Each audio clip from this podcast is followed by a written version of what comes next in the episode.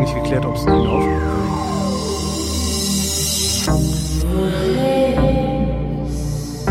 Wer redet, ist nicht tot.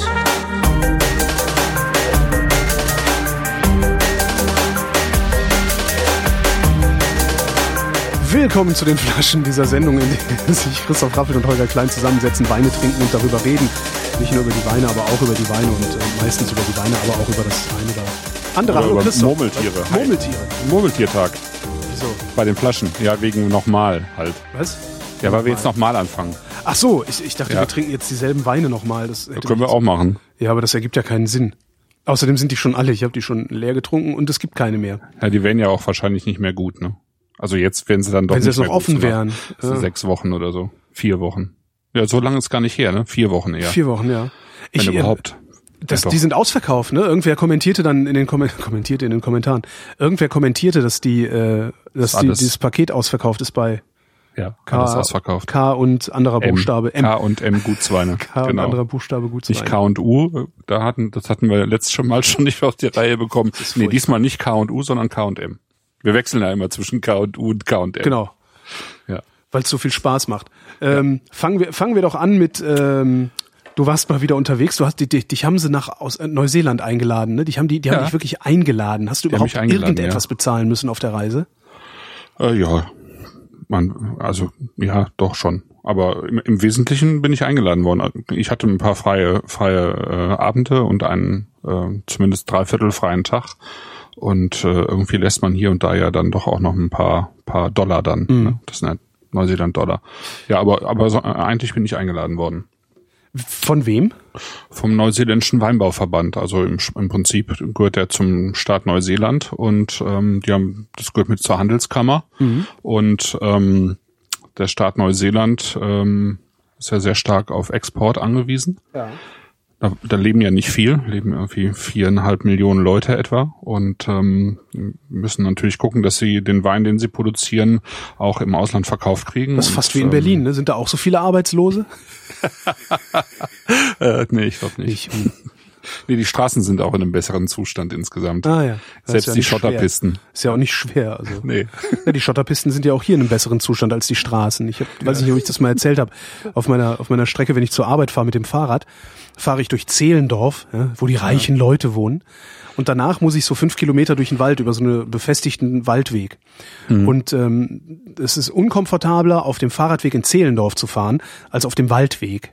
Ja. Also da kriegst du mehr Schläge ab, äh, wenn du, wenn du auf dem Fahrradweg bist. Also es wundert mich nicht. ja. Äh, wie lange warst du denn da? Zwei Wochen. Äh, zwei Wochen und bin am Sonntag wiedergekommen. Ähm, Also zwei Wochen, 15 Tage. Also ich bin, bin ja allein schon irgendwie vier Tage geflogen, echt? ne? Mehr oder weniger. Also Du hast äh, 48 Stunden hin und 48 Stunden nein, zurück. Ich, also ich bin nicht ganz vier Tage geflogen, aber äh, das erstreckt sich dann über zwei Tage. Ne? Mhm. Also ähm, man hat auch das Gefühl, man fliegt vier Tage. Also äh, ich glaube insgesamt ähm, jetzt auf der Rückreise bin ich äh, unten im Süden Neuseelands gestartet in Queenstown Ja. und bin dann erstmal nach äh, nach oben nach Auckland und habe dann da halt vier Stunden gewartet. Also das hat anderthalb Stunden Flugzeit gedauert. Dann habe ich vier Stunden gewartet. Dann bin ich nach Los Angeles. Das dauert glaube ich so elf Stunden. Dann habe ich da wieder zwei Stunden rumgesessen und dann bin ich wieder zehn Stunden nach London geflogen und ähm, musste dann all- allerdings da irgendwie durch zwei Terminals rennen, um meinen Flug noch zu kriegen. Und ähm, ja, dann halt nochmal anderthalb Stunden nach Hamburg und dann sind es insgesamt ja schon irgendwie 30 Stunden, die man unterwegs ist. Ne? Es lohnt es sich, oder anders gefragt, würde es sich trotzdem lohnen, das als Urlaub zu machen? Also so Ja, lange ja. zu fliegen, um 14 Tage nur da zu sein? Ja, auf jeden Fall. Aber gut, du hast Also drei Wochen ist natürlich, also drei Wochen wäre wäre schon richtig gut ähm, und alles darüber hinaus sowieso, aber selbst für zwei Wochen ist es schon sehr geil. Du hast jetzt auch Premium Economy Plätze gehabt, ne? Also nicht so, äh, nicht so was, was, wenn wir es buchen würden, würden wir ja dann doch ein bisschen anders sitzen, wir armen Schweine. Äh, genau, normalerweise würden wir anders sitzen. Ich habe auch, ich wollte noch nachgucken, äh, wie wie groß der Unterschied ist, weil äh, die ähm, diejenige, die auf dem ersten Flug von London nach Los Angeles neben mir gesessen hatte, die hatte sich irgendwie so ein Around the World Ticket gekauft Mhm. und äh, eben Premium Economy und sie meint, das wäre gar nicht so viel teurer gewesen, wobei ich halt versäumt habe nachzufragen, was das jetzt heißt, gar Genau. nicht so viel teurer. Ähm, aber eben ganz, ganz weit entfernt von von ähm, First ja, und Business, Class. Ja, das genau. ist klar. Also das Ja. sind ja sowieso. Aber, aber ich, der Komfort ist nicht so weit entfernt. Äh, weil ich, man, man läuft ja immer erst durch die oberen Klassen, bevor man in die unteren Klassen Stimmt, kommt. ja. Also man, man sieht erstmal, was die anderen haben, um dann Genau, selber genau. irgendwie total desillusioniert in der, in der, auf dem Economy-Platz mit Plastikbesteck genau. zu essen. Ja, genau. Während die anderen, ja, und, und diese, diese, diese, ähm, die in der ersten Klasse diese Sitze, äh, in denen ich da gesessen habe, das ist schon sehr angenehm, ne? Und du hast irgendwie, du kriegst ein Kopfkissen und eine Decke. Konntest du das so richtig zu einem Bett ausfahren und- auch? Oder nee, das, nicht, aber du konntest es schon relativ schräg stellen und ich hatte halt tro trotz meiner Größe so viel Beinfreiheit, dass ich wirklich auch äh, geschlafen habe. Ne? Also ich habe jetzt auf dem Rückweg da von äh, Auckland nach Los Angeles habe ich glaube ich schon sechs Stunden geschlafen. Das Respekt. Äh, ja, hätte ich nicht für möglich gehalten. Ja, ich mache das immer mit Schlaftabletten. Also ich kann das auch in Economy sitzen. Also ich hab halt, ne, ich gehe zum Arzt und sag hier, Mhm. gib mal Schlaftabletten von den guten. und dann kriege ich die. Ja. Und äh, dann, das, meistens startet man ja dann abends, wenn man so, also zumindest Ja. wenn ich so nach Südostasien und, und, Ja. und, und, und letztens, äh, äh, wo war ich denn let letztens? Auch schön. Das war schon wieder viereinhalb Jahre her. Da äh, Ähm, Jakarta, in- nee, hier Jakarta, Indonesien, ja. Bali, genau. Indonesien. Ähm, da, da war halt jedes Mal abends starten. Ich bin dann ins Flugzeug, dann gab's Essen, gegessen, Schlaftablette geworfen, Glas Rotwein drauf ja, und dann acht Stunden gepennt. Das hat super funktioniert. Ja. Was für eine Airline waren das? äh, Air New- Air New Zealand. Ja? Ja, und jetzt New muss, Zealand. Ja, schon klar. Äh, ich habe es mir nur aufgeschrieben, Ach damit so. ich auf den Zettel, von dem ich hinterher die Shownotes abschreibe. Ich war nur gerade unkonzentriert.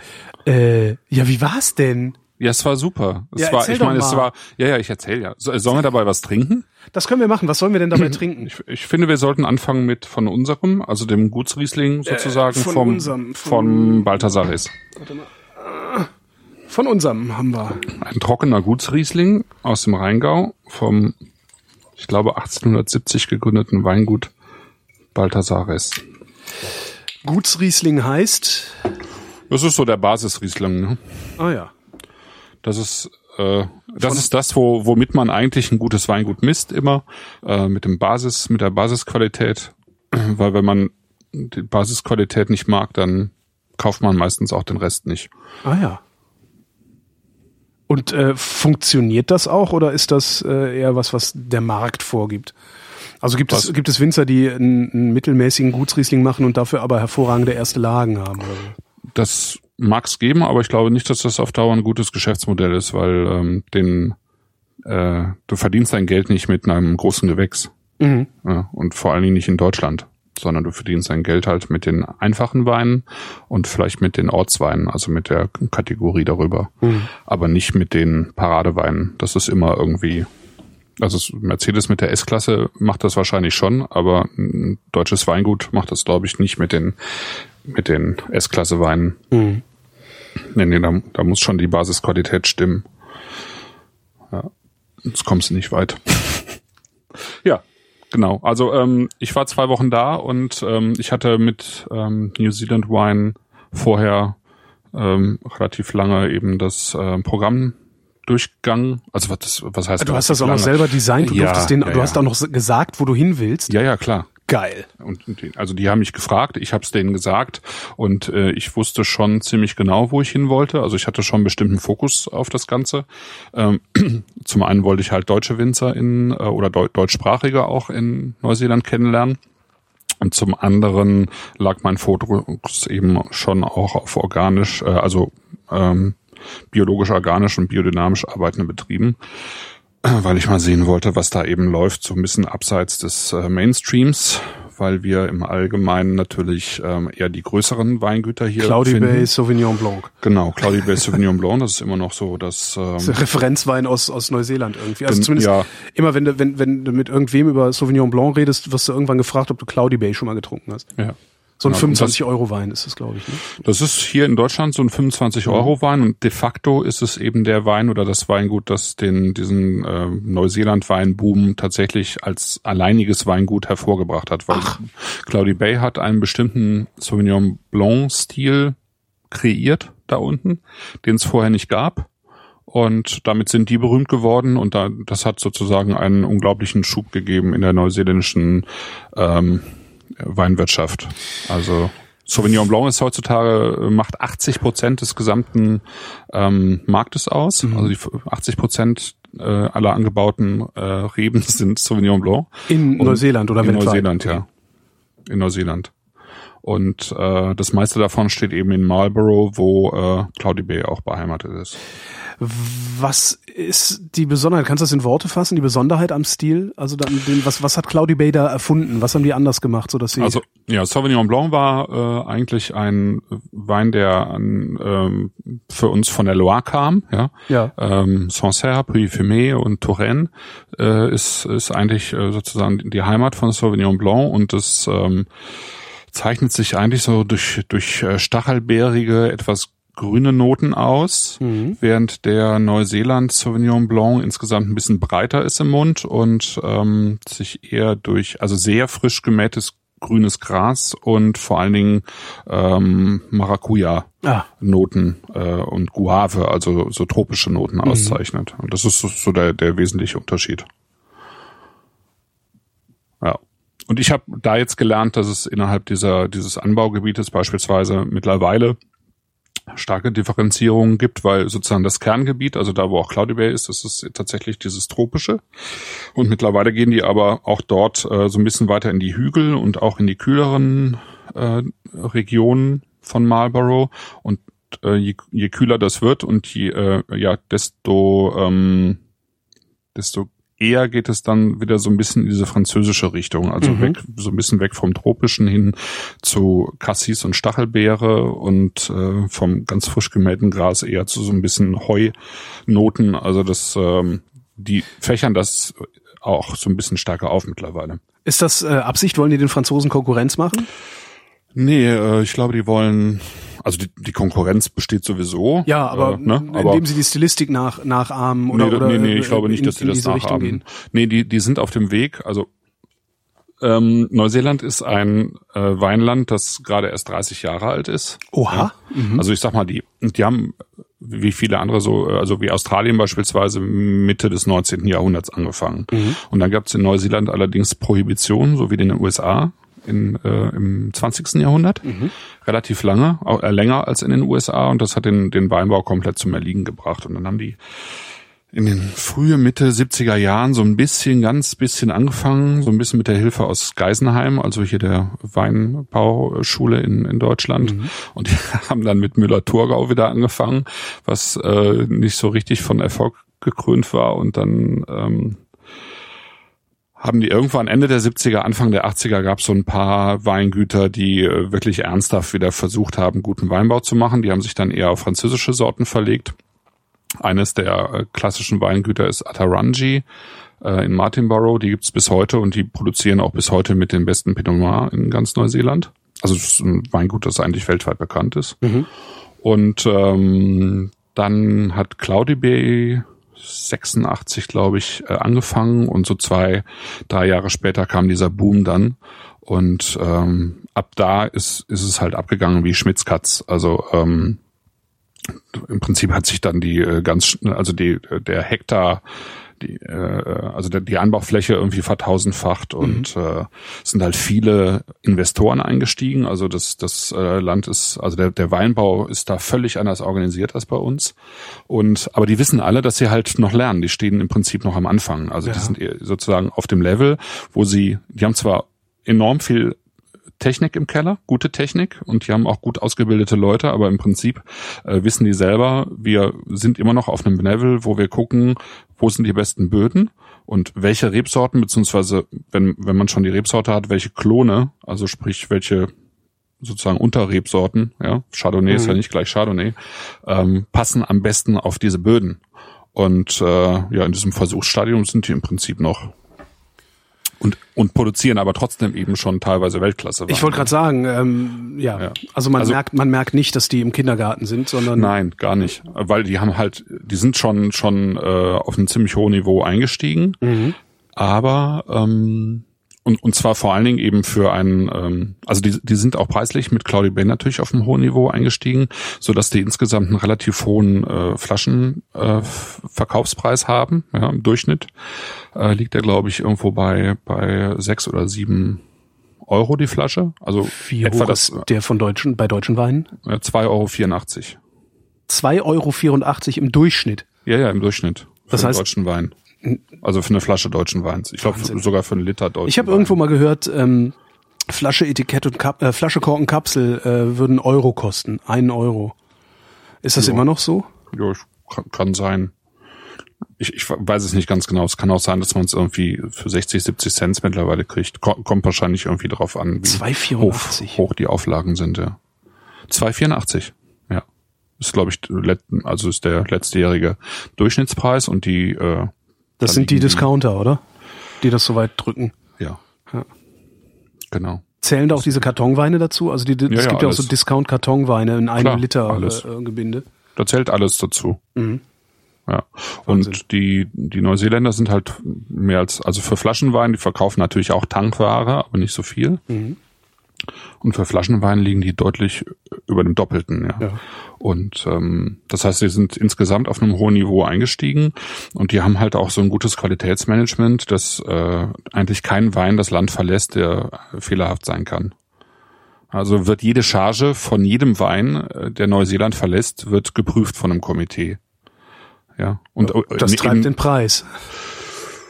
Äh, ja, das, das äh, äh, sorgt vor allen Dingen für Qualität. Ja. Ja. Also es ist ganz klar eigentlich, dass ein neuseeländischer Wein und die haben zu 99 Prozent Schrauber. Mhm. Da gibt's so gut wie keinen keinen äh, Korken und wenn dann ist es so ein so ein so ein Diam-Kork, also einer der äh, ein Kork, der erst auseinandergenommen wurde und dann wieder zusammengesetzt wurde. Und Also aus Korkbröseln sozusagen. Ja, genau, so ein Presskork. Ne? Presskorken. Ähm, also im Prinzip hast du hast du schon mal da ein Ausschlusskriterium, weil du kein, keine Korkfehler hast. Und ansonsten verlässt eben jede, also wird jede Charge geprüft und das ist das ist schon nicht schlecht. Ne? Also sie wollen sich da einfach keine nichts unter die Füße holen. Ja. Ja, und dann bin ich, äh, bin ich äh, vor zwei Wochen, zweieinhalb Wochen in Auckland gelandet und ähm, bin von da aus praktisch durch die Weinbaugebiete gereist, ja, von einem zum nächsten. Durch alle? Äh, ich habe eins ausgelassen tatsächlich, das Gisborne oben im Norden und äh, ich sag mal um Auckland herum habe ich nur ein Weingut besucht. Das sind allerdings auch zwei sehr kleine Weinbaugebiete. Und ansonsten bin ich durch alle Weinbaugebiete gereist, ja. Das, Geil. Äh, also von, von Auckland nach Hawke's Bay, das ist das zweitgrößte, ist noch auf der Nordinsel. Äh, von da aus nach Wellington, das ist die Hauptstadt. Und hinter Wellington, so anderthalb Stunden mit dem Auto, liegt dann Martinborough. Auch ein sehr kleines Gebiet, aber da liegt zum Beispiel eben Atarangi als eines der bekanntesten. Und zwei deutsche Winzer äh, arbeiten da, nämlich ähm, Karl-Heinz Jona, der auch noch ein Weingut in Baden hat, und Kai Schubert. Ja, und von da aus nach Nelson, ein kleines Gebiet auf der Südinsel äh, und dann eben ein paar Tage in Marlborough, was das bekannteste Gebiet ist. Und dann bin ich mit dem Zug, äh, mit so einem äh, Aussichtszug sozusagen, ähm, ins nächste Gebiet gefahren, Canterbury, ähm, bei Christchurch, das irgendwie vor vier Jahren, ziemlich genau vor vier Jahren, äh, dieses Das verheerende Erdbeben, ne? Erdbeben Mhm. hatte. Ja. Und, und dann runter nach, ganz in den Süden nach Central Otago. Das ist ähm, so das ähm, gerade so das kommende Gebiet für für Pinot Noir. Mhm. Ja. Ja, es war, war, war, war schon wirklich beeindruckend. Also es einfach nochmal, also es ist ja sowieso immer was völlig anderes, ob du irgendwas über ein Weinbaugebiet liest oder ob du da bist. Aber in dem Fall finde ich, ist es auch nochmal besonders, weil dieses ganze, dieser ganze Weinbau halt total im Aufbruch ist, ne? Also eben in dieser, immer, immer noch in dieser frühen Phase und äh, es tut sich einfach enorm viel und die Leute sind einfach offen und ähm, die kennen sich halt auch alle, ja. Also Mhm. äh, ist ja eh ein kleines, also von der von der von der äh, Menge der Personen äh, eh ein kleines Land und äh, Wie viele? 30, 100? Weinleute, Ja. Ja, nee, es sind wahrscheinlich, also jetzt. Also ich dachte Wein, jetzt, also ich dachte jetzt an Winzer, also jetzt nicht. ja, also Weinmacher oder Ja. so. Nee, es sind schon noch ein bisschen mehr, aber ähm, weiß ich jetzt nicht, vielleicht 400 oder so. Aber letztlich kennen die sich alle und es ist halt auch nicht so wie bei uns, äh, zumindest im Wesentlichen nicht so, dass, äh, dass das jetzt ein Winzerbetrieb ist mit vier Hektar oder zehn Hektar, ja, und äh, ein Familienbetrieb, sondern die meisten, also es gibt halt internationale Konzerne, die da engagiert sind, so wie äh, Constellation Brands oder Accolade, also die einfach in allen äh, wichtigen Märkten vertreten sind und im, also das ist im Prinzip Getränkeindustrie. Und dann gibt's äh, äh, dann gibt's Investoren internationale, die da hingehen und mit richtig viel Geld ähm, so Spitzenweingüter äh, aufbauen. Da gibt's nationale Investoren, die, äh, die sich eben ein Weingut leisten. Und dann gibt's halt auch noch die, ähm, die Privatleute, die, die eben ein Weingut haben. Aber meistens haben die alle irgendwie einen Weinmacher, also einen Winemaker engagiert. Die machen das meistens nicht, nicht selber. Zu 95 Prozent würde ich mal sagen. Und diese Winemaker, die die wechseln halt schon mal, ne? Die gehen halt dann irgendwann mal woanders hin. Und äh, insofern, äh, jedes Mal, wenn ich mit einem gesprochen habe und der mich gefragt habe, wo kommst du denn gerade her, meinte, er, ach ja, da kenne ich, da war ich auch mal. Oder der, der jetzt da war, der ist jetzt hier beim Nachbarweingut oder so. Also, ne, das ist äh, wie so ein ständiges äh, Kommen und Gehen irgendwie. Und ähm, was halt sehr cool ist, ist, ähm, die tauschen sich halt aus. Ja, und ähm, Machen das nicht alle?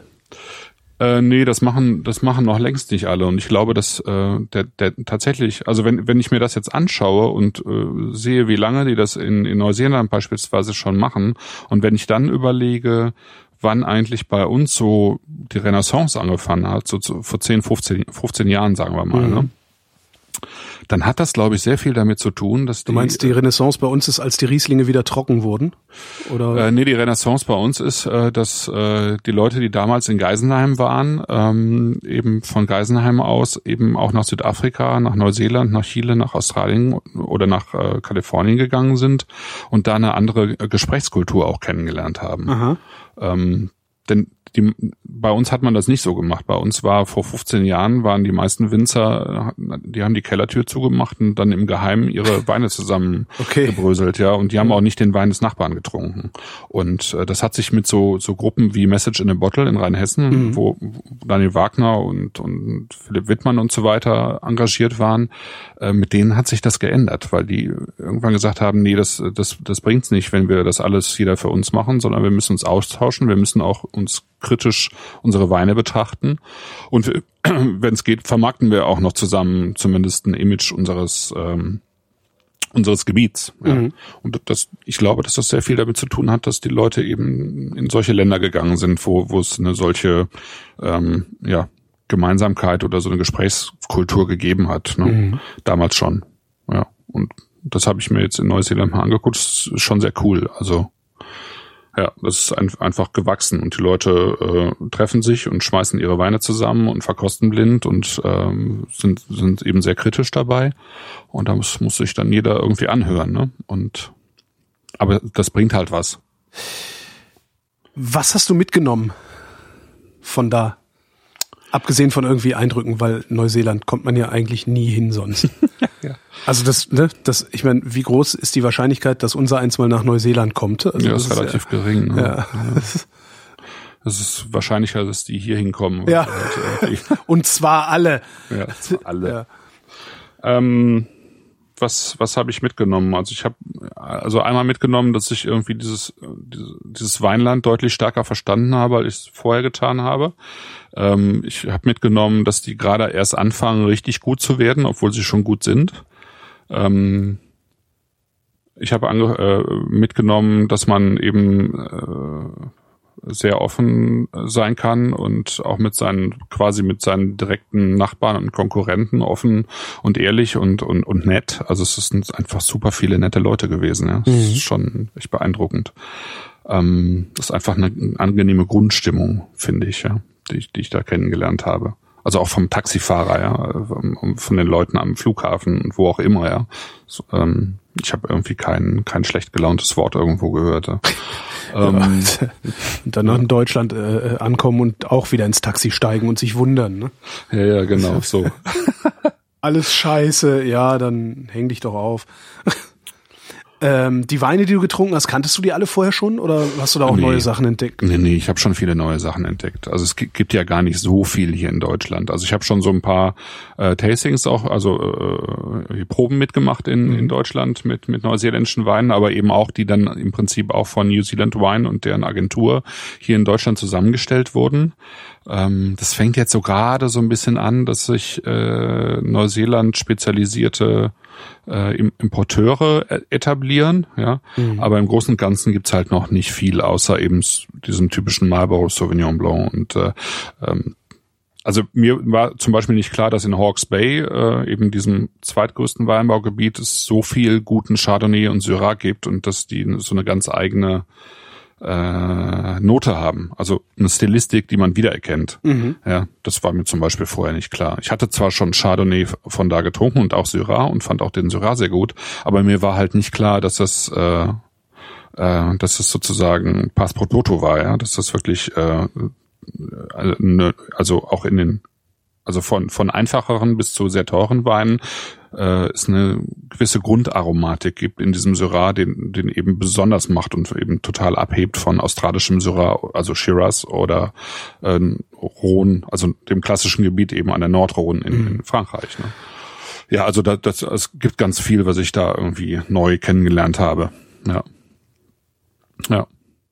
Und warum haben die dich eingeladen? Also, bist du da alleine hin oder war das so eine Pressereise mit mehreren? Nee, das war es, war es, war der volle Luxus. Die, es war, ich bin da alleine hin. Die haben mich alleine eingeladen. Ja. Alter. Ja, warum haben die das gemacht? Ähm, also ich, ich glaube heutzutage, wenn wenn du wenn, wie wie erreichst du in der Weinbranche eine Aufmerksamkeit? Ähm, schaltest du eine Anzeige im Feinschmecker, im Falstaff oder in der Vinum? Mhm. Ähm, kann, kannst du machen, ist, ist teuer, so eine ganzseitige Also Anzeige. Streuverlust wie Hulle. hast einen Streuverlust wie Hulle, die Auflagen sind ja auch nicht mehr so hoch, Mhm. ja. Oder äh, let, letzt einen Journalisten ein vom Falstaff, das haben die, glaube ich, letztes Jahr gemacht mit dem Peter Moser, der hat dann eben einen mehrseitigen Bericht im ähm, Falstaff geschrieben. Aber halt nur einen. nur einen. Ja. Oder holst du dir irgend so einen, so einen Ja, oder holst du, Weinblogger? den, äh, holst du den Weinblogger, der Ja. äh, in der Szene etabliert ist, der eine der in ständig, ständig in, in, in den nächsten zehn Podcasts nochmal drüber reden wird, weil äh, es so spektakulär ist auch, ja. Gar nicht, Genau, und der auch noch äh, äh, Copywriter, also Texter beim Hanseatischen Wein- und Sektkontor ist und da auch noch die, äh, äh, die sozialen Medien mit betreut und äh, dann schlägst du zwei Fliegen mit einer Klappe im Zweifelsfall. Ne? Mhm. Also ich glaube, dass sich das durchaus lohnt für die. Das ist ja, ja, also ich meine, wenn du es jetzt als, als äh, sozusagen, wenn die das jetzt aus dem Werbebudget quasi nehmen, dann ist das ja für die letztlich so teuer nicht. Nee. Ja. Also im Vergleich jetzt mit, mit, mit, mit Anzeigenschaltungen, ja, ähm, muss man schon ganz klar so sagen. Also ich glaube, das ist quasi Win-Win, ja. Hast du denn auch eine Australien-Folge designt, dass wir mal n- Weinflaschen Australien, äh, Neuseeland Neuseeland machen immer noch, ne? Ja, ja, Entschuldigung. Äh, nee, aber stellen wir mal zusammen, würde ich sagen. Ja. Ja. Obwohl, das wird dann so teuer, dann kriegen wir wieder Dresche. Sich ja keiner leisten. Nee, muss ja nicht 25 Euro sein. Es gibt ja auch Weine für drunter. Okay. Ich stell mal was zusammen. Ja, cool. Ich suche mal was raus. Ja, machen wir mal. Ich bereite da mal was vor. Ja. Äh, kommen wir zum Riesling. Genau. Kommen wir zurück. Kommen wir Äh, zum Riesling, von dem ich mich nicht traue, große Schlucke zu nehmen, weil dann, ich weiß gar nicht warum. Ja, wahrscheinlich, weil ich nicht ausspucken wollte, während du redest. Ach so. Genau, wir sind in dieser Folge, die jetzt quasi thematisch äh, beginnt, sind wir im Rheingau. Und ich kam auf die Idee, ähm, nochmal das Rheingau zu nehmen oder überhaupt äh, eine Rheingau-Folge zu machen, weil äh, ich im Dezember eine Einladung bekommen hatte zu einer ähm, zu einem Fest äh, in der Winebank in Hattenheim äh, vom eben vom Weingut Balthasares, um ähm, so ein bisschen zu feiern, dass das Rheingau Ist es eigentlich ähm, das Rheingau oder der Rheingau? oder der Rheingau. Das Ich kann, weiß es gar man nicht. kann beides sagen. Ah, okay. Ja. Dass der Rheingau ähm, so ein bisschen aus dem Dornröschenschlaf erwacht ist und äh, wieder an, an ähm, äh, Renommee zugenommen hat. Also sprich, der Rheingau hatte irgendwie deutliche Probleme in den, in den letzten Jahren oder im letzten Jahrzehnt. Ähm, man hat immer so ein bisschen das Gefühl gehabt, dass die, die Weingüter dort so ein bisschen hinterherhinken, hinter der Aufbruchstimmung, die es so in Rheinhessen oder der Pfalz gab. Mhm. Und ähm, es gab viel Kritik aus der aus der Weinwelt für die für die Qualität der Weine im Rheingau. Ach. Und äh, ja und ähm, da hat man dran gearbeitet, einfach, ja. Also es gibt. Ja, aber nicht Wein. erst jetzt. Also ich, ich erinnere mich dran, vor, vor sechs, acht Jahren schon gute Rheingau-Rieslinge getrunken. Ja, natürlich, äh, klar. Also es war ja jetzt nicht irgendwie alles schlecht da. Ja. Und es gibt bestimmte Weingüter, wenn du, äh, ich meine, du hast beispielsweise Robert Weil besucht, ja. Ähm, ja. Die haben immer, äh, immer gute Rieslinge gemacht. Ja? Mhm. Und es gibt verschiedene andere Weingüter, die immer guten Riesling gemacht haben. Aber es, es gab insgesamt gab es schon ähm, Probleme im Rheingau. Und ähm, die haben sich einfach zu lange Zeit zurückgelehnt und sich sozusagen äh, darüber gefreut, welches Renommee eben dieses Weinbaugebiet besitzt. Und äh, ja, es war so ein bisschen laissez-faire. Mhm. und ähm, das kann man sich halt heutzutage nicht mehr so gut leisten, weil eben auch in den anderen äh, Weinbaugebieten, die vielleicht nicht so viel Tradition haben und nicht keinen so guten Namen wie das Rheingau, man eben jede Menge guten Riesling mittlerweile kriegt. Ja. Mhm. Und ähm, ja, das haben die, denke ich, im Rheingau auch zu spüren bekommen, wahrscheinlich auch im, im äh, Form von sinkenden Absatzzahlen und äh, ja, und da haben sich, äh, ich sag mal, rund um äh, so Koryphäen eben wie Wilhelm Weil im Weingut Robert Weil oder August Kessler, ähm, haben, hat sich eine Gruppe von, von Weinleuten formiert, die haben sich zusammengetan und haben jetzt in den letzten Jahren genau das gemacht, wovon ich äh, bezüglich Neuseeland und Message in a Bottle gesprochen habe, nämlich die haben sich zusammengesetzt und einfach mal kritisch hinterfragt, was sie da tun und äh, wie sie es besser machen können. Und äh, nun hat man in den letzten mindestens zwei Jahren gesehen, dass es besser geht und dass äh, es äh, wieder zunehmend eine bessere Weinqualität in, im Rheingau gibt. Mhm. Und das haben die einfach im Januar mal, haben die einfach mal ein paar Leute äh, eingeladen und das einfach mal gefeiert. Und da dachte ich, das ist eine, eigentlich eine gute, äh, gute Möglichkeit, äh, äh, mal zwei Weingüter vorzustellen, die nämlich mit dazugehören. Und das ist eben ähm, einmal Balthasares, äh, die, die vor, also es ist der Christian Rest, der äh, das Weingut im Wesentlichen leitet und der sich eben als Weinmacher äh, einen Menschen geholt hat, der äh, so ein bisschen Hans Dampf in allen Gassen ist in, in der deutschen Weinszene, nämlich äh, Dirk Würz. Und Dirk Würz ist ähm, hat er nicht ein eigenes Gut? Äh, Genau, der hat ein eigenes äh, kleines Weingut. Ähm, es gab seine Weine, äh, ich weiß gar nicht, wie das aktuell ist und ob er da äh, jetzt noch was macht. Ich glaube eher weniger, dass er dafür wahrscheinlich keine Zeit hat oder wenig Zeit. Jedenfalls hat gab es die bei Pinade Picard, wo du ja häufig Aha, das wahrscheinlich hast, ne? daher, ja. Mhm. Genau. Und ähm, Alprotate zum Beispiel war so ein äh, Riesling, den er, den er gemacht hat. Mhm. Und ähm, ja, das ist Dirk Würz ist umstritten Deutschlands äh, bekanntester Weinblogger und äh, aber eben weit darüber hinaus, er, der ist einfach super engagiert, der macht das Vino Camp äh, mit einem Kollegen zusammen äh, beispielsweise und der ist einfach äh, der ist einfach ein Sprachrohr für für den deutschen Wein, ja. Und äh, hat eben viel auf dem Kasten und unter anderem eben ist er ein, guter Weinmacher, ja, mhm. oder ein mhm. sehr guter Weinmacher. Und er war eine Zeit lang bei, bei äh, im Weingut Robert Weil eben auch. Ich glaube, er hat da auch seine Ausbildung gemacht oder die, die Jahre nach der Ausbildung gearbeitet. Und äh, ja, der ist jetzt seit ein paar Jahren bei äh, Balthasar Ress und äh, die sind eben dabei, da auch sehr viel umzustellen. Ähm, Im Weinberg vor allen Dingen, das weil die Qualität für Wein eben immer im Weinberg anfängt, haben die eben umgestellt auf äh, ökologischen Weinbau und ähm, so weiter und so fort, ne? Mengen, Mengen begrenzt und, und was man eben so macht, ja. Also es erfordert einfach für gute Weine immer sehr, sehr viel Arbeit im, äh, im Weinberg. Was heißt Mengen begrenzt? Also du, du schneidest mehr aus der, aus der Rebe raus? Äh, zum Beispiel, genau. Ja. Also während, während sie, während sie wächst, oder? oder während so? sie wächst, genau. Ja. Warum machst du das? Damit in den verbleibenden Trauben mehr ankommt? Mhm, genau. Okay. Ja, und damit, damit du dann eine konzentriertere Frucht nachher ja. im Wein hast. Ne? Ja. Genau, und äh, was, was, äh, was das heißen kann, sieht man eben jetzt bei diesem Wein. Weil wir haben einen 2013er äh, Gutsriesling im, im Glas. Unglaublich ja. trockenes Stück ist das.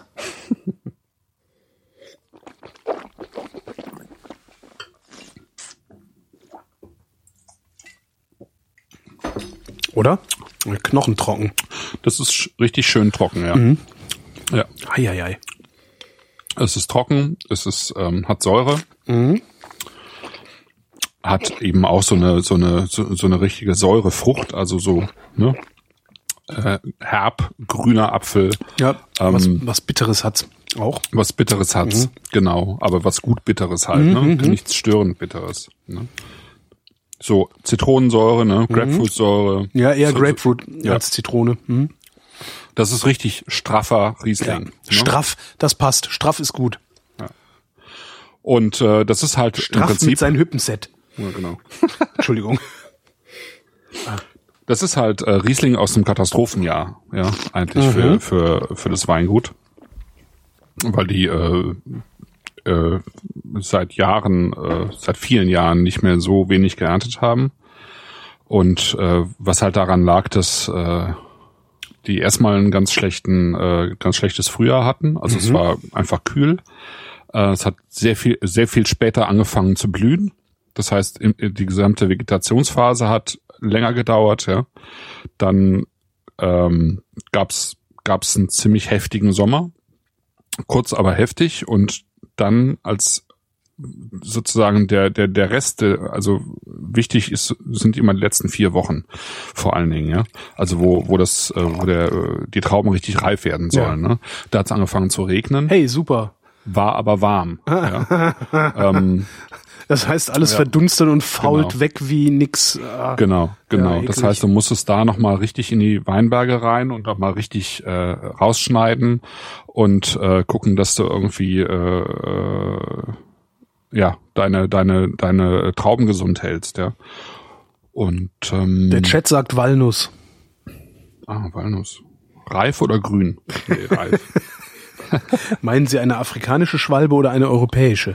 Nee, grüne Walnuss ist eigentlich äh, sowas wie ähm, ähm, ja, äh, Sherry. Ne? Sherry ist grüne Walnuss. Oder ah. äh, so diese leicht oxidierten Weine mhm. aus dem Jura ist mhm. grüne Walnuss. Okay. Also, hier ist keine grüne Walnuss. Ja, genau. Und das, das ähm, ja, also es war im September schon äh, war es war es eher kühl und ein bisschen regnerisch. Das heißt, die Trauben sind nicht reif geworden mhm. und dann haben die halt darauf gehofft, dass der Oktober richtig gut wird. Normalerweise, also du fängst ja der erntest einen Riesling erst im Oktober, ne, bis in den November hinein teilweise. Ne? Mhm. Und dann hatten die halt richtig viel Regen dann, ne? Und ähm, ja, so haben die ähm, viel da da ähm, nochmal arbeiten müssen. Und weißt du, wie das in, in, in was für Größenordnungen die Ernte schlecht war? Also wie viel Hektoliter die gemacht haben? Die haben im Durchschnitt haben die, glaube ich, 50 Hektoliter pro Hektar gemacht. Und normalerweise, also im normalen Wahrscheinlich Jahr? eher so 70, 75. Okay. Ja. ja. Gehe ich mal von aus. So 75. Also bei einem, bei einem Gutsriesling kannst du auch 80, ähm, 80 Hektoliter machen, ne? Pro Hektar ist kein Problem eigentlich. 50 ist halt dann schon wenig. Weil du musst ja irgendwie, du musst halt, du musst ja Geld verdienen. Mhm. Aber äh, gibt es die, da, die, gibt hätten, es halt, die hätten halt auch einen schlechten Riesling machen können und davon Mengen. Ja. Ja die Wahl hast du ja, ne? Du kannst gucken und, und dann versuchen, das Zeug zu, äh, loszuwerden. Oder du sagst halt, nee, wir, wir bleiben bei dem Qualitätsstandard, den wir haben oder den wir ja gerade dabei sind, noch auszubauen. Und verzichten aber gleichzeitig auf äh, Geld. 30 Prozent Umsatz. Ja. ja. ja.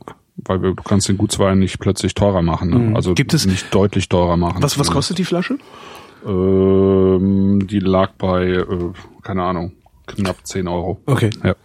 Gibt es äh, irgendwelche Durchschnittswerte, wie viel Hektoliter ein Hektar liefern muss, damit er rentabel ist? Weiß man das? Das kann ich dir ehrlich gesagt nicht sagen, nee. Also ich wundere mich ja manchmal, wie rentabel das noch sein kann, wenn ich lese, dass also in beispielsweise in Südfrankreich äh, Leute Weinberge besitzen, wo die die Rebstöcke so als kleine Sträucher oder als kleine Stämme irgendwie teilweise fünf, sechs Meter voneinander entfernt sind, ja. Und äh, die sind dann auch noch 80 Jahre alt und du hast dann nachher einen äh, Ertrag von 20 Hektoliter, ja. Oder 18 oder 23. Und äh, der Wein kostet dann nachher die Flasche 19,80 Euro. Ja. Dann frage ich mich halt, wie machen die das? Ja? Wie, wie geht das? Keine Ahnung. Ich kann es dir nicht. Also ich weiß, ich weiß nicht. Warum hast du die Winzer nicht, nicht mal gefragt, wenn du dich das fragst? Also du hast doch, du hast ja eigentlich den direkten Draht zu denen. Äh, ja, jetzt zu denen, die jetzt so extrem geringe Erträge machen, äh, hatte ich den ähm, Draht jetzt nicht. Das mü- müsste, müsste ich tatsächlich mal machen. Ja. Ja. Ja. Ja. Ja, also Balthasar Ress ist äh, so eines dieser eben dieser äh, Weingüter, die die äh, die wirklich spannend sind und Mhm. gerade in, in den letzten Jahren. Gefällt mir, ist mir Äh. fast zu trocken schon. Okay.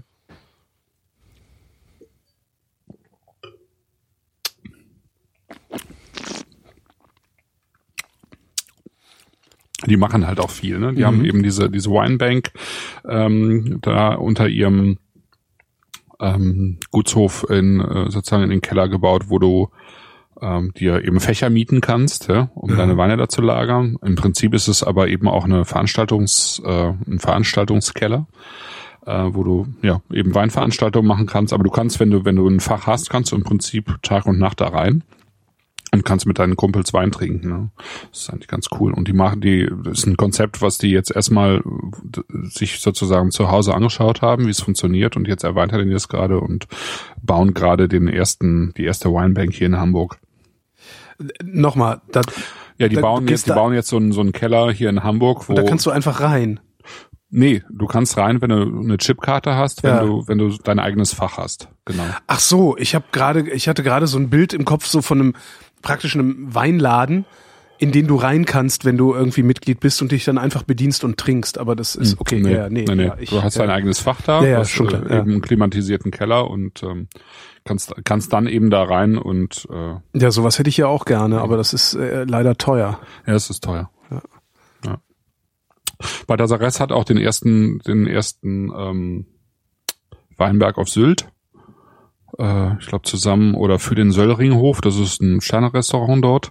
Und ähm, ja, da haben die irgendwie, ich weiß gar nicht, wie viel das ist, ein Hektar oder wenn überhaupt, ich glaube weniger.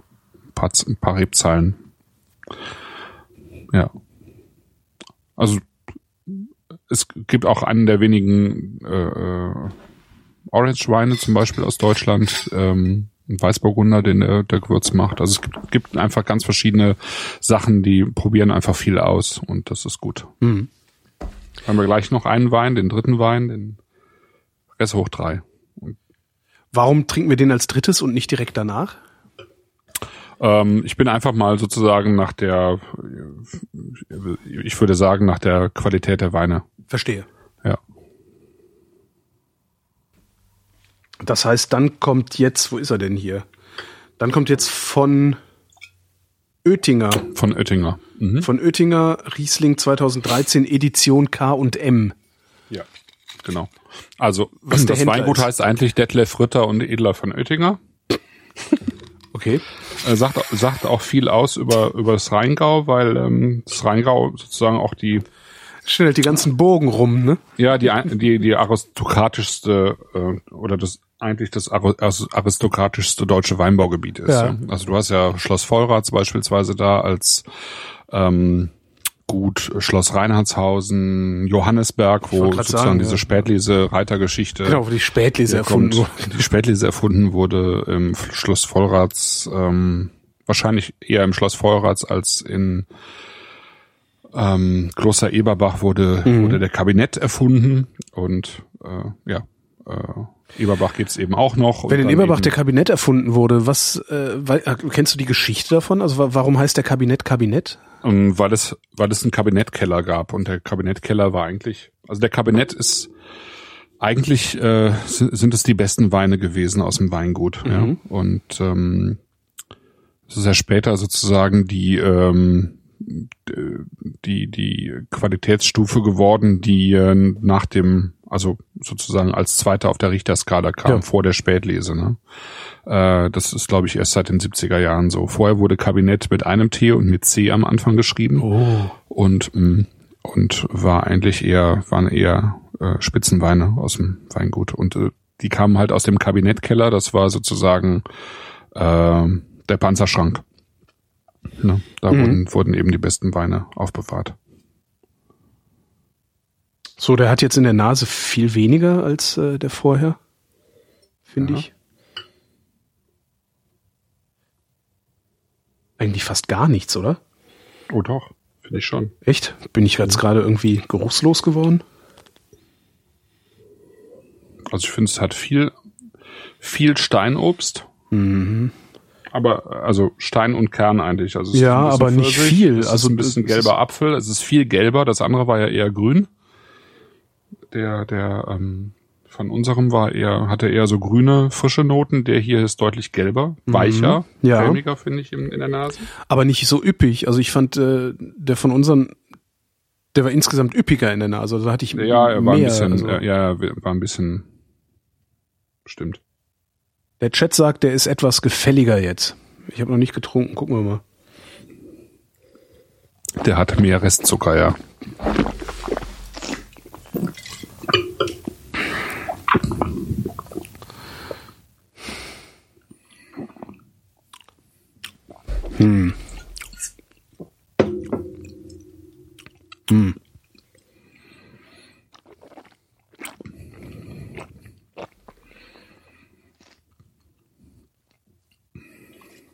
Das ist halt ein völlig anderer Wein, ne? Ja, Der ist auch völlig anders gemacht. Also gehen wir der ist mir davon aus, dass zu weich. von unserem eben ähm, einfach im, im Edelstahl vergoren wurde. Ja. Der hier Und, kommt aus dem ähm, Fass? Und der hier müß, kommt wahrscheinlich, denke ich, aus dem alten Fass, aus dem, aus dem alten großen Fass. Und was ich weiß, daher ist die, halt Die, die, daher die Weichheit. die Weichheit und er ist eben aufgerührt worden. Das heißt, man nennt das im französischen Batonnage, äh, dass man eben regelmäßig die, die Hefe im, im äh, Wein aufrührt. Und dadurch ähm, wird der Wein, kommt eben immer wieder in Kontakt mit der Hefe und wird dadurch deutlich cremiger. Ah ja. Ne? Nee, nicht meiner. Ne?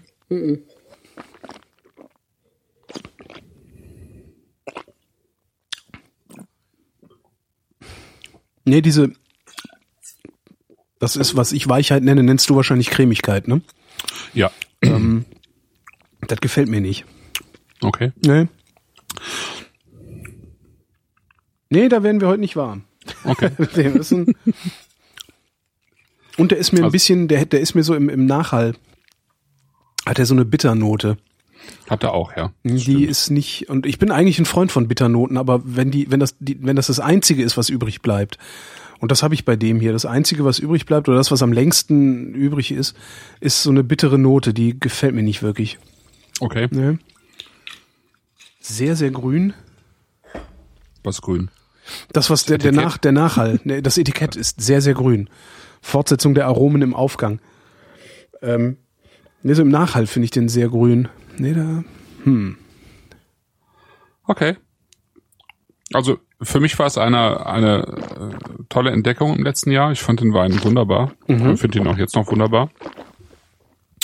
Äh, ich mag die, die Saftigkeit, die der Wein hat. Also dieses wirklich, dieses volle am, am Gaumen, jetzt dieses volle, äh, diese, diese gelbe Frucht. ja. Und ähm, ich mag auch die, die Säurestruktur und dieses, dieses Cremige tatsächlich von dem Wein, ähm, weil ich finde, das balanciert sich ganz gut. Also es hat eine schöne Säure, eine kräftige Säure, aber eben nicht so ähm, nicht so fordernd wie jetzt der der Gutswein von von Res. Und äh, ich finde, der hat eine schöne Länge und der hat tatsächlich so eine leichte äh, Bitterkeit hinten raus, Mhm. aber die fand, fand ich bisher nicht störend eigentlich. Nee.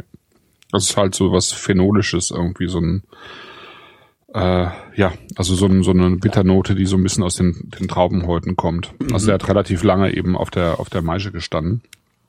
Also sozusagen dieses angepresste, ne? Die alle alles bleibt zusammen für äh, für eine gewisse Zeit, ne? Ähm, in dem Fall waren es irgendwie anderthalb Tage oder so. Äh, was für einen Weißwein halt schon relativ lang ist, ne? Das heißt, es werden tatsächlich diese Phenole, die, äh, diese, diese äh, ähm, eben teilweise auch bitter, leicht bitteren Stoffe eben aus dem aus den Häuten äh, gelöst. Ne? Okay, also nicht dein Wein. Aber Nee, für mich aber- ein, also ich habe jetzt Ja. äh, viel probiert von ähm, Achim von Oettinger heißt der Weinmacher, Mhm. der das Weingut leitet und ähm, äh, Der heißt übrigens Oettinger. Der Ja, schreibt nur mit ja. einem T. ja, ja, es ist Oettinger. Oettinger. Ja, ja. Sehr schön. Mit Ö, Namen mit Ö immer lustig. Ach Gott, jetzt krieg ich wieder Dresche, weil die Liebste heißt ja mit Ö. Ach so. Die heißt mit Ö? Brönhilde? Nein. Im Nachnamen. Ja, und das, was er gemacht hat in den letzten zwei Jahren, war wirklich toll. Also ich hatte das Weingut vorher überhaupt nicht auf der auf der Rechnung, beziehungsweise war, war es mir einfach nie wirklich besonders aufgefallen und das hat sich doch deutlich geändert. Was muss passieren, damit dir ein Weingut besonders auffällt? Also, was Ähm. bei mir passieren muss, weiß ich, du sagst, trink das. Dann fällt mir ein Weingut besonders auf. Ähm, ja, ich verbringe ja schon auch Zeit bei Verkostungen und ähm, ja, also es gibt viele Weine, die für mich wenig Charakter haben, die ich äh, probiere und die ich dann wieder vergesse. Und äh, ja, wenn ein Wein Charakter hat, das kann ja aus ganz unterschiedlichen Gründen sein, aber irgendwie fällt er halt auf. Also irgendwie ist er abseits des Normalen so ein bisschen, ne? Oder äh, abseits des Üblichen. Also es äh, kann ganz unterschiedliche Gründe haben, kann ich jetzt so gar nicht, gar nicht genau sagen. Aber ähm, wenn du irgendwie davor stehst und denkst, hups, das ist ja irgendwie, das ist ja mal, mal anders gemacht, ja. Das ist ja, das ist ja mal spannend. Und das muss jetzt gar nicht, das muss jetzt gar nicht extrem sein, ja. Aber wenn, wenn es einfach gut zusammenspielt, ja. Und äh, also der der Wein würde mir bei einer Probe jetzt auch wieder auffallen äh, in der, weil diese diese ähm, diese Batonage beispiel, beispielsweise dieses äh, diese diese Cremigkeit, das ist jetzt nicht unbedingt äh, typisch für Riesling. Ja, Das macht man sehr gerne beispielsweise bei Chardonnay ähm, im Holz ausgebauter Chardonnay. Da ist es da ist es typisch für ein für ein Riesling jetzt vielleicht nicht unbedingt. Ja. Und äh, so, so, so Kleinigkeiten, die ähm, so ein bestimmtes dem Wein so ein bestimmtes Charaktermerkmal geben. Und äh, wenn das dann passt, äh, zum Wein passt und jetzt nicht irgendwie aufgesetzt wirkt oder so, dann, dann finde ich es gut. Mhm. Und dann fällt's auf, zumindest schon mal. Ja. Kommen wir zu dem nächsten Rest. Ist ja jetzt auch von Dirk Würz gemacht. Mhm. Okay. Rheingau Riesling trocken. Rheingau Riesling trocken? Das ist dann jetzt auch ein Gutswein. Äh, nee, der fällt so ein bisschen aus dem Rahmen. Das Ah, ist, okay. ähm, der heißt Ress hoch drei, weil er aus drei Lagen stammt. Äh, und zwar kommen die alle aus äh, Rüdesheim. Die Lagen, das ist Bergrottland, äh, Roseneck und Schlossberg. Und das sind eigentlich alles drei erste Gewächslagen oder große Gewächslagen. Also, ne? Also Das heißt, wir trinken top. jetzt ein großes, Gewir ein großes Gewächs. Im Äh, Prin- ja, wir trinken im Prinzip einen Wein, der teuer ist wie ein großes Gewächs. Also eigentlich war er so teuer wie ein großes Gewächs und er stammt aus drei großen Gewächslagen. Da aber ein großes Gewächs nur aus einer Lage stammen darf, ähm, ist es halt kein großes Gewächs. heißt es halt nicht großes Gewächs. Es heißt nicht so. Nee, aber was, es könnte was, was eben die Klasse man für die Flasche? Äh, ich glaube, sie hat eigentlich ursprünglich irgendwas um die 30 oder über 30 Euro gekostet. Autsch. Und äh, es gab aber einen Sonderpreis bei K&M Ja. und ähm, dann gab's für uns im, im Paket dann nochmal einen Sonderpreis. Okay. Das weiß ich jetzt gar nicht, wie viel Das heißt, wir trinken haben. jetzt sauteuren Wein, äh, der eigentlich, der, der, für den wir nicht so viel bezahlen mussten und alle, die mittrinken, auch nicht. Genau. Kann man so sagen, ja. Und es gibt nur 300 Flaschen von dem Wein, also echt nicht viel. Wahrscheinlich. Warum habe ich mir davon dann nur eine bestellt? Äh, Weiß ich nicht. Weil was Du ich in der den ja Nase, vorher probiert. Vielleicht was schmeckt ich- ja gar nicht. was ich in der Nase habe, ist schon mal ziemlich dicht an dem, was ich gerne mag. Okay. Ja, das, das heißt, du hast, äh, wir haben hier einen Wein eben aus drei großen Gewächslagen oder erstes Gewächs, wie es im, im Rheingau heißt und ähm, ja, und es ist sozusagen auf 300 Flaschen ähm, limitiert gewesen.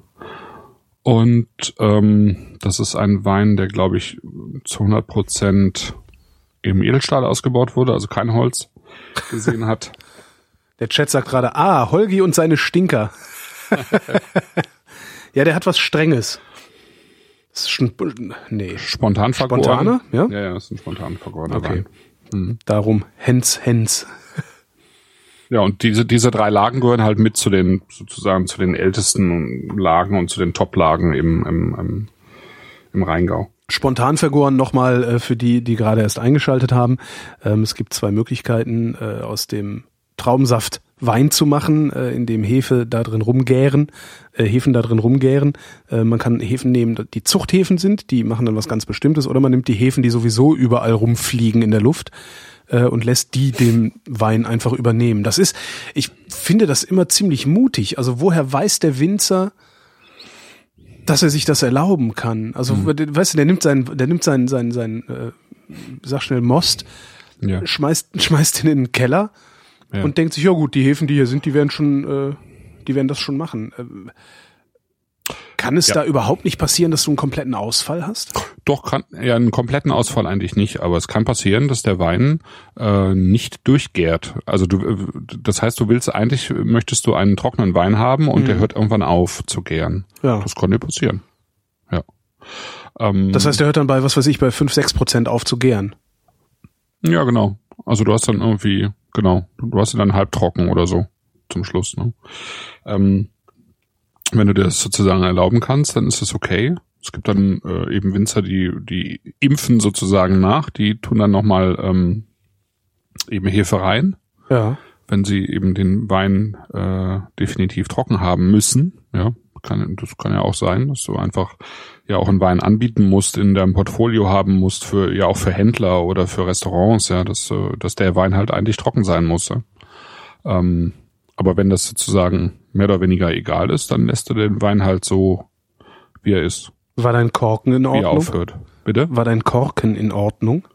Ähm, der war relativ äh, stark durchnässt. Mhm. Und Ja. brüchig. Also meiner ist, meiner ist äh, Okay. zum Teil gebröselt. Glücklicherweise nur im oberen Teil Okay. und nicht unten am Wein.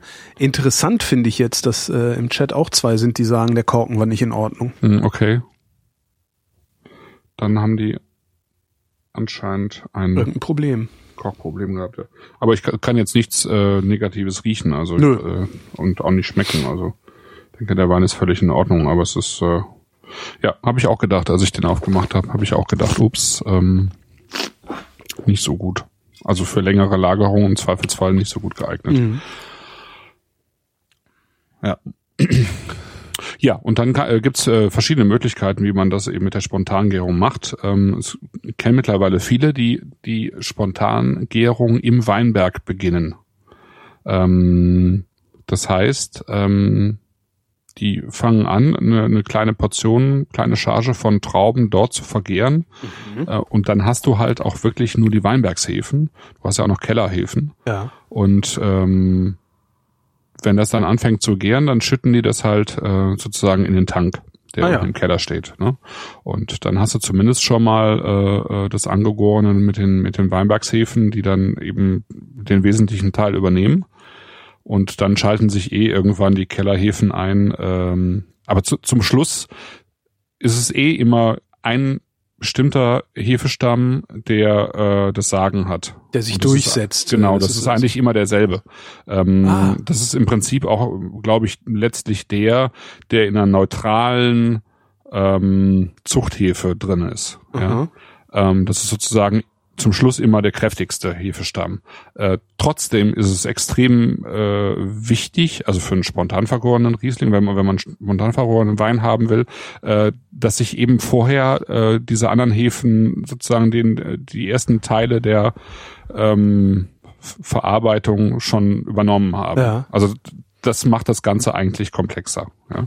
Dass, dass da verschiedene andere Häfen am Werk waren und die sich sozusagen mit eingebracht haben, auch wenn zum Schluss immer ein Hefestamm das Ganze übernimmt. Ja, und das kriegst du halt äh, durch eine Zuchthefe äh, nicht hin. Äh, Mhm. Dass so diese, ja, das, also diese, diese Menge an, an verschiedenen Hefen, die da, die da einwirken. Ja. Ich finde den sehr schön. Der, der hat so eine, der ist so ein bisschen eine Synthese aus den anderen beiden. Ja, Der hat ein bisschen von der Cremigkeit des zweiten, aber nicht zu viel, also nicht so Ja. viel, dass ich das irgendwie als, als, als lästig äh, empfinden würde. Und ein bisschen von der Knackigkeit des ersten. Das ist echt schön, gefällt mir. Ja. Ist aber eben.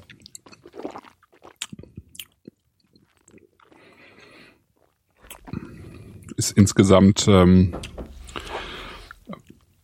ist er ähm, nicht, nicht, nicht so stark von der Säure, aber er ist insgesamt sehr konzentriert am Gaumen, finde Ja. ich. Ne? Das ist, der hat richtig viel zu bieten. Ne? Also neben dieser Cremigkeit und der Frucht ist da einfach noch viel anderes, finde ich. Ähm, Ja, und elend viel Stein.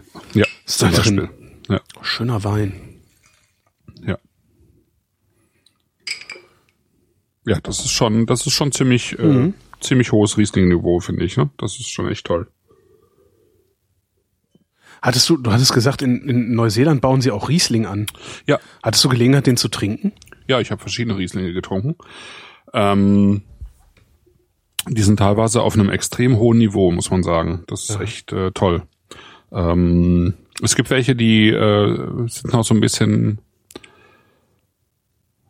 also dem Stil nach äh, so ein bisschen australisch. Also das ist einfach ein anderer, ist ein, irgendwie ein ganz anderer Riesling, als wir den kennen. Aber es gibt sehr viele, die sich eigentlich am, an, an deutschen Rieslingen orientieren. Äh, also es gibt äh, sozusagen äh, äh, Mosel-typische Rieslinge, Mhm. wenn man so will. Ja, also ähm, du findest dort auch äh, leichte, sozusagen das leichte Möselchen, ähm, irgendwie also halbtrockene. Al- Also es gibt die meisten Rieslinge, die ich dort probiert habe, hatten äh, deutliche Restsüße. Ja. Es gibt relativ wenig durchgegorene Rieslinge. Ähm, mir haben eigentlich immer die durchgegorenen Rieslinge am besten gefallen. Ähm, bis auf die ganze Palette von äh, Framingham. Das ist ein Weingut in ähm, im Marlborough. Und der Andrew Hadley, das ist der Weinmacher da. Das ist ein unglaublich guter Typ. Das ist echt toll. Also Zumal der eben äh, irgendwie die ganze Zeit durch die Gegend rennt und auch Vorträge hält, aber eben keinen Kehlkopf mehr hat. Sprich, der hat irgendwie immer dieses Gerät am, äh, genau, am ähm, quasi am Hals. nicht mehr vorhanden, am Hals und ähm, hat aber eben äh, überhaupt kein Problem damit, äh, in der Öffentlichkeit äh, äh, Workshops zu leiten und so. Ne? Ich war bei einem von ihm, über da ging es um ähm, um äh, Skin Fermentation, also also äh, Orange Wine sozusagen, also äh, Maischevergärung beim Weißwein und äh, ja super Typ und der macht mit Abstand die besten äh, äh, Rieslinge in, in Neuseeland. Das ist auch wirklich auf ganz hohem Niveau. Bekommt man die hier in Deutschland auch irgendwo? Äh, nee, ich glaube bisher nicht. Leider. Aber das äh, ist natürlich auch super schwierig, weil, äh, weißt du, in Neuseeland kriegst du auch keine deutschen Sauvignon Blancs. ja. Ähm, warum auch? Und äh, ich meine, das, was er macht, äh, machen hier ein Dutzend Winzer. Ja. In der äh, Neuseeland. Das äh, heißt, es ist für Neuseeland was Außergewöhnliches, für uns aber nicht. für uns speziell würde ich sagen jetzt nicht, aber für alle anderen Länder schon. Ja, also alle anderen Länder außer Deutschland und Österreich vielleicht, ja. Ähm, weil natürlich kein anderes Land so viel Riesling hat wie wir. Ja. Und äh, wir müssen jetzt nicht unbedingt noch, äh, au- außer wir Freaks vielleicht, ja, die wir irgendwie pro einfach probieren wollen, weil wir Interesse daran haben. Aber ähm, ich glaube nicht, dass es sich tatsächlich lohnt, äh, neuseeländischen Riesling nach Deutschland zu bringen. Mhm. Ja. Ähm, Hast du überhaupt irgendwas mitgebracht? Hast du irgendwie eine Flasche Nee. in den Koffer, gut verpackt in den Koffer nee? Nee. Nix. Nee. Ich hatte irgendwie so viel Papier auch, äh, Material und so weiter, dass ich dann irgendwie, ich hatte eine Flasche mit rübergenommen, ich hatte ja Geburtstag da Ja. und äh, habe eine eine Flasche Champagner mit rübergenommen und bis zum Schluss, ich hab die am, am vorletzten Tag hatte ich Geburtstag, bis zum Schluss habe ich die eben mit rumgeschleppt und äh, lag aber eh schon irgendwie, ich hatte natürlich wie immer irgendwie ein paar Sachen zu viel mit und äh, ja, ich, ich hatte dann irgendwie keine Lust mehr, wieder irgendwas einzupacken und äh, also so ein Fläschchen, nee, habe ich dann mal gelassen. Ich hatte dann zwischenzeitlich den Eindruck, dass der Küchenjunge zur selben Zeit in Neuseeland war. Hast du den da getroffen zufällig? Nee, der ist an dem Tag, wo ich angekommen bin, äh, ist der wieder in Frankfurt gelandet. ah, okay. Ja, also der Alles war klar. genau die zwei Wochen vorher da. Hat mir aber einen, einen super Tipp gegeben für ein, sozusagen für ein Restaurant in, in Wellington, was echt großartig war. Und ich hatte, hatte genau verfolgt, wo er war und was er gemacht hat. Und äh, was sehr, sehr cool war, war, dass äh, ich in Marlborough im Hotel ankam und da war eine, äh, stand eine Flasche äh, Bier, also Craft Bier im Kühlschrank mit freundlichen Grüßen von Chris. Und äh, ich dachte, das wäre einer der Weinmacher gewesen, die ich, äh, Christian. Genau. Sehr schön. Und es war eben auch irgendwie auf Englisch geschrieben, ne? Also viel, viel Spaß mit dem Bier, äh, äh, Chris. Und ich dachte, es wäre einer der, der Chris gewesen, die ich in Neuseeland äh, kennengelernt hatte, kurz vorher. Aber es war der Küchenjunge, der mir ein super. Bier dagelassen hat. Und das fand ich echt Aber super. woher wusste der, in welchem Hotel du absteigen wirst? Ja, das, das hatten wir, das, ähm, das hatte ich ihm geschrieben, als Ah, er okay. gerade da war. Alles weil klar. er war im gleichen Hotel. Und dann meinte ich, oh ja, da werde ich nächste Woche auch sein. Und dann hat er mir ein Bier dagelassen. Das ist super. Ja. Sehr schön. Ja, Ja, also dann äh, ich, ich finde, ich, ich, ich, ich muss noch mal sagen, dass dieser, Ja. dieser Rest hoch 3 wirklich ein, ein toller Riesling ist. aber er ist leider ausverkauft. Er ist leider ausverkauft, ja. Ja. Das heißt, jetzt trinken wir jeder noch ein Glas davon, dann äh, vakuumieren oder evakuieren wir die Flasche Mhm. und stellen ihn erstmal eine Woche in den Kühlschrank, um zu gucken, wie er dann ist, ne? Können wir machen. Also das mache ich ja in letzter Zeit so, weil es ist diese, ich kann es halt nicht alles saufen immer. Nee. Und äh, ich stelle die jetzt immer weg und äh, dann, dann, dann, dann, dann muss Katrin die halt immer noch mal so nach drei Tagen, hier, ich mache noch mal was, hier nach sechs Tagen und so. Ich hatte neulich einen, ähm, den hatten wir auch zwischen, äh, wie hieß der nochmal, Rücker, Rücker. oder? Diesen, äh, so- das war ein Spätburgunder, glaube ich, war das, oder? Ach so, von, vom äh, Weingut der Stadt Klingenberg. meinst Ja, du? genau, genau, genau. Äh, davon hatte ich ja auch noch ein paar Flaschen nachbestellt, ähm, Ja, weil ich stimmt. den so schön fand. Und äh, den, den habe ich jetzt irgendwie, ich glaube, über, über anderthalb Wochen, äh, alle zwei Tage mal so ein halbes Glas irgendwie getrunken. Das war auch echt spektakulär. Der hat nicht mehr aufgehört, gut zu sein. Nee. Und daran erkennt man auch immer wieder einen guten Wein. Ne? Ja. Also gut, du musst ihn halt gekauft haben, du musst es ausprobiert haben, aber dann weißt es halt auch. Ne? Ein guter Wein sollte sowas können. Ja. Ja. Ja, vor allen Dingen, wenn du ihn im Kühlschrank hast und die Luft Ja. rausgepumpt hast. Ja. Ja, aber auch äh, eigentlich, oh, ja gut, wenn wenn nicht mehr viel in der Flasche ist, dann wird's natürlich schwierig. Dann hast du einfach ein ziemlich ziemlich viel Luft oben drauf. Aber normalerweise ähm, sollte ein Wein das auch ohne, ohne Leerpumpen äh, relativ lange schaffen, also zumindest im Kühlschrank, also wenn es kühl ist. Ja. Ich habe ich hab den Klingenberg, da ist noch ein Schluck drin. Also dieser, da, da müsste ich mal gucken, aber ich glaube, der steht ja schon seit drei Wochen oder sowas. Ja, Ach, was ein Versuch. noch mal. Versuch ist es wert, Ja, das probiere ich gleich mal. Genau. Ja. Ja, sehr schön. Ähm, noch Themen? Nö. Ähm, ich glaube, für die nächsten beiden Sendungen äh, machen wir mal Taubertal, Ja. Christian Stahl und äh, Landbau Krämer. Christian Stahl, äh, Ja. den ich äh, äh, in Nürnberg kennengelernt habe. Den Christian Stahl? Ja, genau. Naja, guter Typ. Genau. Das sind ja, ähm, ist Sehr ja sozusagen ein, also äh, der, der fränkische Teil vom Tauber, Mir Taubertal. fällt gerade wieder ein, das hast du so irgendwie war sowieso schon angetütert. Dann habt ihr mal das Mikrofon hingehalten und so kurzes Interview gemacht. Und irgendwann habe ich, man hat das ja, ich weiß, du kennst das vielleicht, dass man manchmal dann einfach irgendwie so ein Blackout im, im Kopf hat und Ja. irgendwie keine, keine schöne Frage mehr weiß gerade. Und äh, dann habe ich irgendwie so die standard erbärmliche Journalistenfrage gestellt, weil er erzählte so, dass sie neu angefangen haben und jetzt irgendwie so ein neues Stil und tralala. Und dann sagte ich irgendwie, ja, wo willst du noch hin? Sagt er, oh, nach Amerika würde ich gerne mal. Das sind so genau die Antworten, die man auf solche dämlichen Fragen geben muss. ja, aber guter Typ. Nach wie vor die, die, äh, die, die, also ich habe ja, ich glaube, fünf Weine von ihm getrunken. Die waren alle Genau. geil. Fandst Das alle gut, fand ne? ich äh, sehr irritierend. Das ist mir noch nie passiert vorher. Also Ja. auch so gut, dass ich nicht sagen könnte, welcher mir jetzt am besten gefallen hätte. Ja, ich bin mal gespannt. Also wir haben, also wa- was ich versuchen will, ähm, ist, äh, ich muss die beiden jetzt mal fragen, weil ich fänd's es ganz gut, wenn die äh, ausnahmsweise ihre Weine zusammen verschicken würden. Ich glaube, also die sind äh, im, im gleichen Ort, im, im fränkischen Taubertal, äh, genau gegenüber. Ähm, Stefan Krämer und Christian Stahl. Wer ich weiß, glaub, ob die überhaupt miteinander reden. Vielleicht ja, eben, die, haben, leiden. die haben nicht so richtig viel miteinander zu Ja. tun. Ähm, die haben halt auch sehr, zwei sehr unterschiedliche äh, Philosophien, in Anführungsstrichen. Und ähm, ich muss mal gucken, ob das klappt, dass die ihre Weine zusammen verschicken. Das wäre natürlich einfacher an als jetzt äh, hier drei, äh, drei Weine mit ähm, Versandkosten und dort drei Weine mit Versandkosten. Ja, das Aber im. Zweifelsfall ist es halt so. Aber Ne? gibt's keinen Händler, der beide führt? Nee. Ah, Nee, weil die äh, Ideen zu unterschiedlich sind. okay. Ja. Passt nicht. Ja. Aber das ist halt deswegen auch wiederum interessant, weil es halt, äh, weil die dann sozusagen genau aus der gleichen Ecke kommen und so ganz unterschiedlich sind, die Weine. Und auch die Typen halt. Werden das weiße oder werden das rote? Äh, das werden weiße. Nur weiße. Weil wird ja auch Sommer. Ja. Wird ja auch Sommer und äh, genau. Ja, dann. Das äh, machen wir dann. dann genau. Ich, ich, hab, hm? genau ich, bin, ich bin ja bei mir sozusagen in der Podcast-Reihe auch immer noch in Franken und ich werde dann dazu mit beiden sozusagen das Interview ähm, auch haben. Ja. Dann machen wir Sodass- Cross-Promotion. Machen wir Cross-Promotion, weil dann nämlich äh, man sich dazu noch die sozusagen das Gespräch anhören kann zu Ja, sehr den schön. beiden Winzern. Ja. Ja, fein. Ja, fein. Dann äh, trinkt noch einen, äh, liebe Hörer und Hörerinnen. Wir tun das jetzt auch. Ich danke für Genau. das Gespräch, Christoph. Dir auch, Holger. Und Tschüss. euch danken wir für die Aufmerksamkeit. Jo. Und wenn ich Ciao. jetzt die Jingle-Maschine Oh, nicht falsch ja. bedient hätte, dann wäre auch ein Geräusch gekostet. Jetzt hast du aber aufgenommen, ne? Ja. Äh, ja, wenigstens das. Wenigstens das.